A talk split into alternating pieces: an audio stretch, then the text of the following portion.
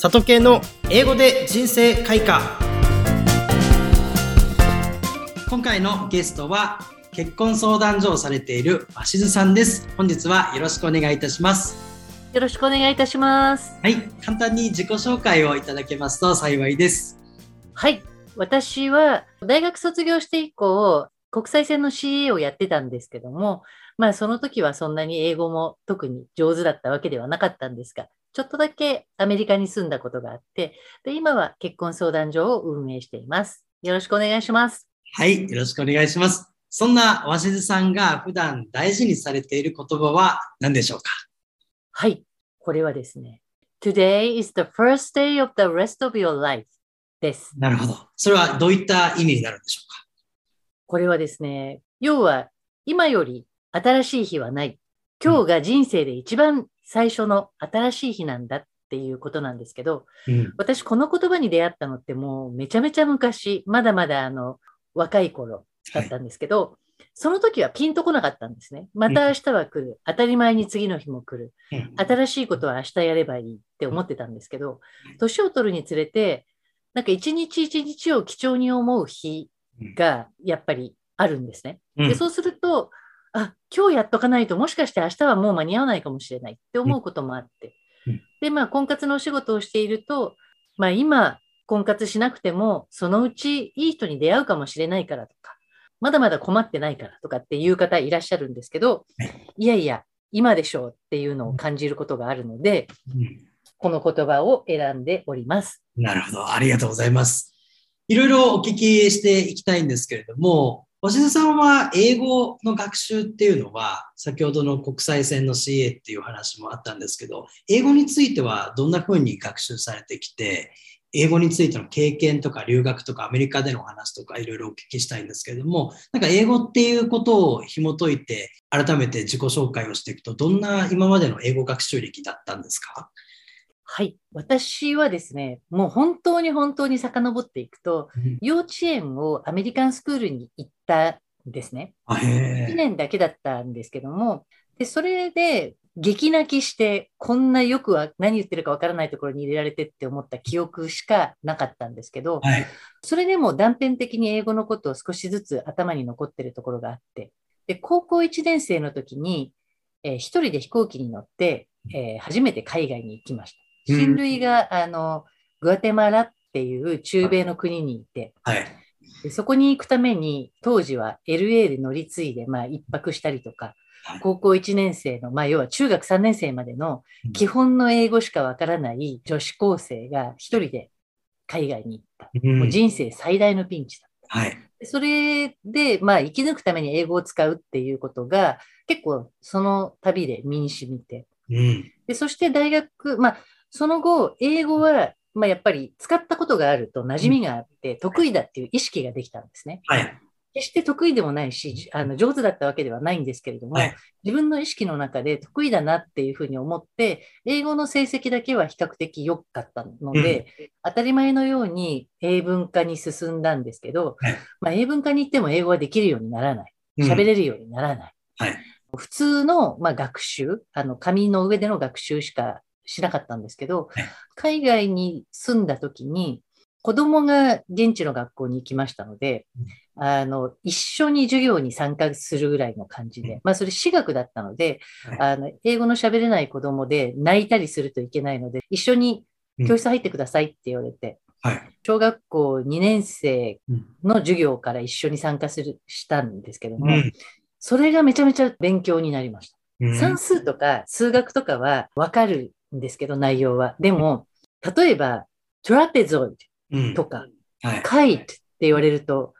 どういう図形だかってわからないんですよね。確かに。でも、平行四辺形とか台形っていう言葉は知ってるし、はい、その面積の求め方は知ってるけど、うん、言葉を知らない、単語を知らないためによくわからないので、はい、子供と一緒に勉強したっていうところから、まあ私の、そこが私の英語のスタートだったような気がしてます。なるほど。まあ、今まで英語は自分なりに学習してきたけども、やっぱりその実際の現地との経験で改めて英語を学び直すっていう感覚があったっていう。はい。そう、大学卒業してすぐその CA になられてっていう話だったんですけど、もともと CA には興味があったりしたんですか？海外で働くとか。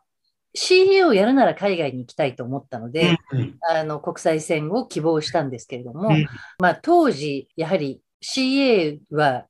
女性は結構誰でも受けるぐらいの感じだったので、はい、まあ、当たり前のように受けて、まあ、たまたま、まあ、身長もあったし、入れていただけたので、はい、まあ、ご縁があって、はい、ただまあ、会社に入っただけでは英語はできませんでしたし、機内の英語だけでは英語が伸びるわけではないので、やはり自分で皆さん努力していかないといけないなというのは感じながら、国際線の CA をしてました。あなるほど。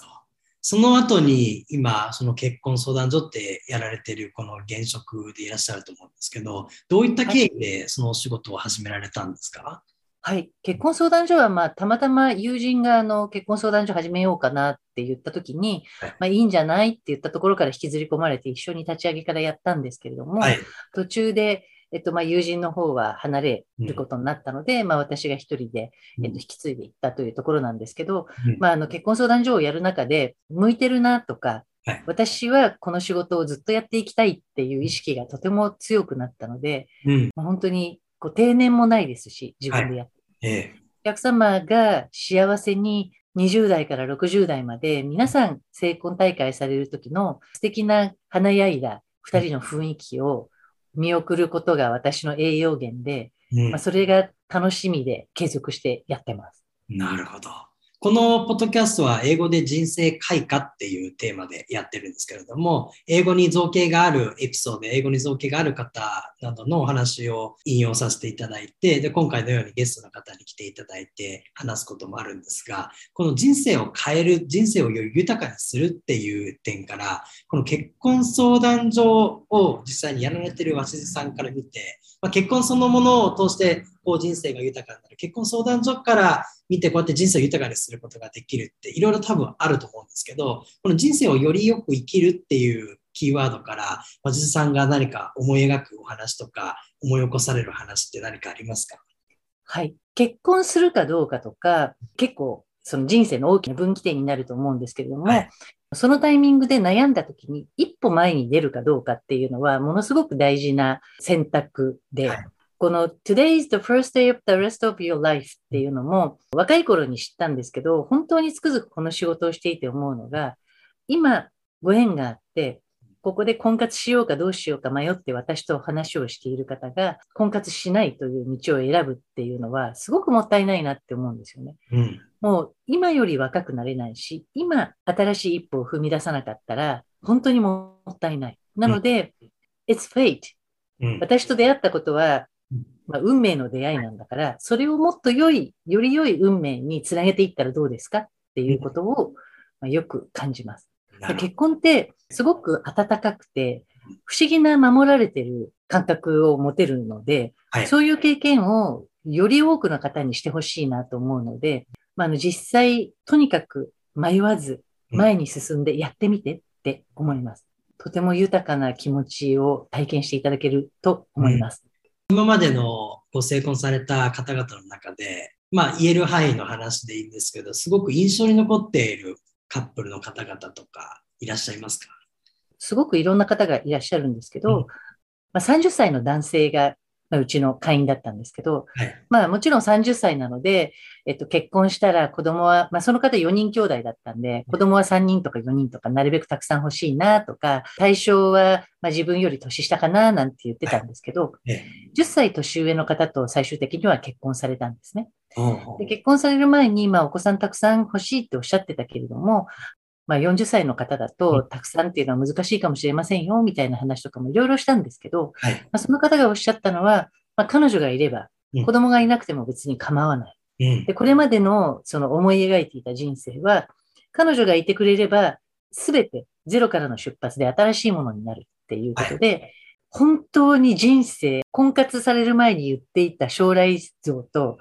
全く違う結婚をされたんですね。で、まあ、あの、養子に入られて、まあ、住むところも、まあ、思い描いてなかったところに住まわれたりとか、なんかそういうのを見て思ったんですけど、やっぱり自分にとって何が大事かなって思うと、その方と、その相手と一緒に暮らす自分が大事。で、あの、まあ、たまにね、あなたと一緒にいる自分が好きっていうことを言う人がいるんですけど、まあそこまで自分フォーカスしなくてもいいかなって思ったりはしますけど、まあ、でもそう思えるほど一緒にいたい相手が見つかるっていうのは本当に素晴らしいことだなって思いました。なるほど。そういうぐらいやっぱり価値観が変わってしまうぐらいの出会いがあるっていうのがまさにフェイトであってフォーチュンでもありそうですね。と思います。例えば、まあ、いろんな本当に人がいて、で、英語もそうですし、結婚相談もそうですし、いろんな人生の日々の生活の中で、まあ、チャレンジをする機会とか、たくさん人ってあると思うんですけど、例えば英語を学んでて、英会話をするけど、ちょっと恥ずかしくて合ってるか分かんないから自分のコミュニケーション取っていいのかなっていう方もいれば、結婚相談も、いや、自分なんてまだまだこれからだし、なんて結婚まだ迷うな、みたいな、最初の一歩を踏み出すのが苦しい方っていると思うんですけど、はい。場合によってアドバイスは違うと思いますが、鷲津さんはそういった方に対して、もしくは鷲津さん自身が何か踏み出すってなった時に意識していることとか、もしくはそういう怖いっていう人に対してよくこんな話をするっていうことって何かありますか？はい。例えば自分に自信がないとか、こんな自分じゃ結婚できないとか、いやいや、相手に合わせてまで結婚する必要ないとか、まあ、いろんなことを否定的におっしゃる方がいらっしゃるんですけど、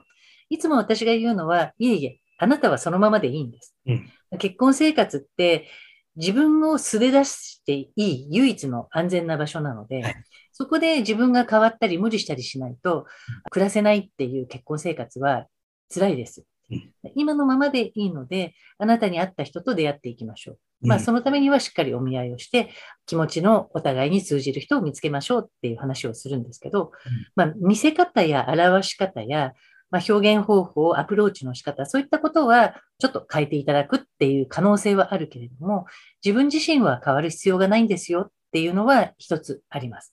それともう一つ、特に成婚者に言うんですけれども、小さい努力を忘れないようにしましょうね。というのは言います。それは、お互いの関係性を、まあ、思いやる、小さな思いやり、ありがとうとか、まあ、魔法の言葉だよって当たり前のように言われてますけど、本当にありがとうって魔法の言葉だし、相手を思いやれる時に、えっと、ちっちゃくつぶやく、あの、ありがとう。うん。とても、あの、大事なので、まあ、そういったこともお伝えしています。なるほど。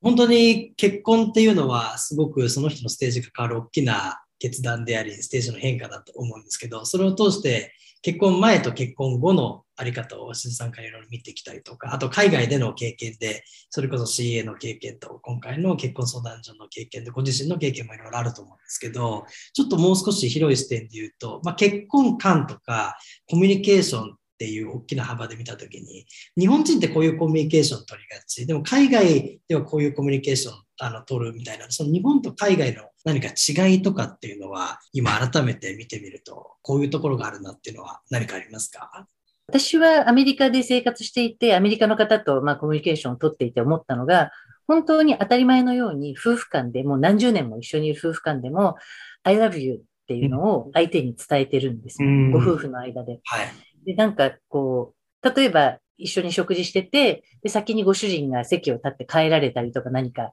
離れる時も、まあ、別れの挨拶チュッてして、はい、で、まあ、I love you って言って別れていったりするのを見ると、なんかいいなって思うんですけど、まあ、ある意味、相手にしっかり伝えるっていうことの大切さと、はい、口に出すことによって自分も、まあ、ある意味、こう念じるがん、なんていうのかな、自分自身で思い込むみたいなのもあるのかなっていうのをちょっと感じていて。ある方がその話をしたときに、いや、そう言って自分も相手も言葉で縛るっていうことですねって言われたんですけど、はい、そういうことではなくて、まあ、お互いにその言葉でつながるっていうのがすごいなって思ってるので、はいただまあ日本人ってあまりそういう言葉にして、えっと、伝えるっていうことをしないので、はい I love you って毎日言わなくてもいいですけど、うん、あのそれこそありがとうとか、あのいつもご苦労様とか、その感謝の言葉を伝えたり、相手を思いやる言葉を伝えるっていうのは、なんか大事なんだろうなっていうのを、まあ、その日本人のコミュニケーションを見ていて思います。ああ、確かに。本当に英語をやるときには、他の多民族国家っていう中で英語を喋るときに、言葉にしないことは伝わらないっていうのは、いろんな場面で確かにあるなと思って、それはネガティブな面もあれば、ポジティブなこともそうだなって、すごく今、改めて聞いて思いましたね。ありがとうございます。そんな鷲津さんは今後どういうふうに展開していきたいですとか、鷲津さんが得意とするお仕事の内容ですとか、改めてお仕事の内容について最後深くお聞きしたいですけれども、今後の展望ですとか、こんな人たちに大きく力になれるっていうことを最後ご紹介いただきたいのですが、いかがでしょうか？はい、ありがとうございます。私の密かなる野望は、成婚率100%の結婚相談所になることで、残念ながら結婚相談所に登録いただいても、まあ、途中で結婚せずに、結婚相手を見つけることができずに、まあ、脱落していってしまう方たちがいるんですけれども、そういう方たちをしっかり救って、今からまた新しい気持ちで次に進みましょう。必ず今頑張れば、来年、再来年、10年後、自分の想像つかない未来がそこに待ってるはずなんですよっていうのをきちんと伝えて、成婚率100%の結婚を目指したいっていうのが一つ。それと、私に関わる方たちに快適に婚活してほしいな、少しでも快適に婚活してほしいなっていうのがあります。というのは、婚活って思い通りにいかないことの方が多くて、まあ、辛かったり、こうイライラしたり、悲しかったりっていうことが必ずつきものなんですけども、まあ、そこに私がいることで、少しでもその悲しい気持ちや辛い気持ちを上げてあげることができて、えっと、よりスムースにたった一人の人と出会う機会をしっかり獲得してほしいなっていうのが私の思いです。で、あと、婚活してるといろんなことを考えるので、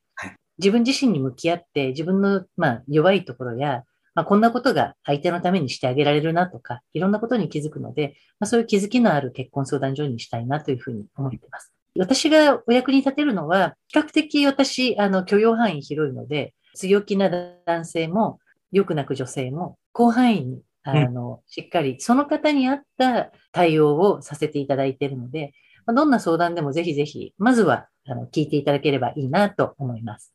はい。わかりました。ありがとうございます。ぜひ概要欄の方にも、鷲津さんの情報を掲載させていただきますので、皆さんご覧いただけますと幸いです。えー、改めまして、鷲津さん、本日は貴重なお時間をいただきまして、ありがとうございます。今日はありがとうございました。ありがとうございました。